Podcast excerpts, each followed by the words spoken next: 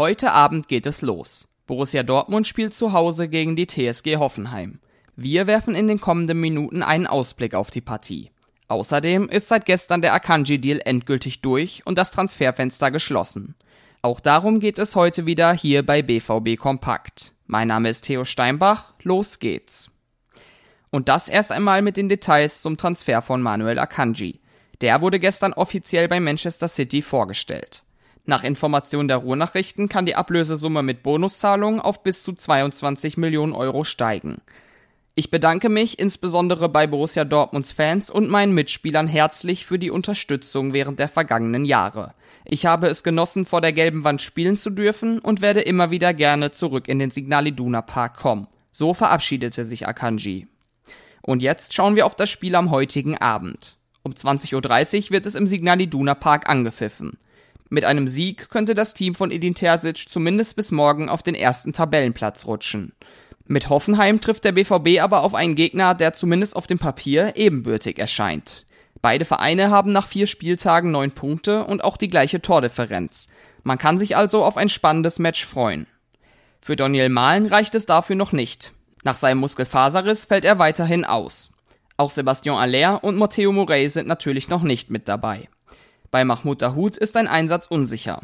Der Mittelfeldspieler ist nach seiner Schulterverletzung noch nicht wieder beschwerdefrei. Das gleiche gilt auch für Karim Adeyemi. Gio Reyna, der letzte Woche nicht im Kader war, wird dieses Mal wohl wieder mit dabei sein. Edin Terzic freut sich auf die Partie und den Gegner. In der Spieltagspressekonferenz hat er gesagt, wir wollen eine gute Leistung zeigen. Wir wollen ein Heimspiel gewinnen gegen einen starken Gegner, die auch sehr gut in die Saison gestartet sind. Es wird eine sehr intensive Aufgabe am Freitagabend. Es gehe auch weiterhin darum, die unglückliche Niederlage gegen Werder Bremen gut zu machen, erklärt der Trainer.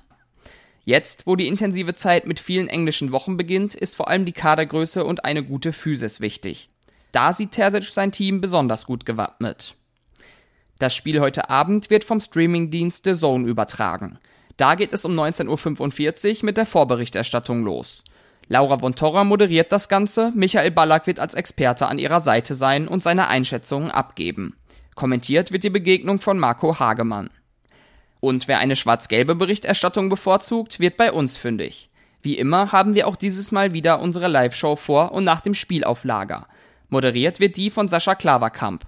Cedric Gebhardt, Jürgen Kors und Florian Gröger sind im Stadion vor Ort und liefern im Anschluss den Kommentar und die Analyse.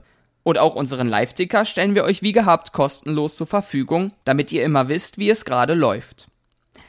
Alles zum Spieltag und weitere Neuigkeiten rund um Borussia Dortmund gibt es wie immer auf ruhenachrichten.de. Mit einem Plus-Abo verpasst ihr nichts.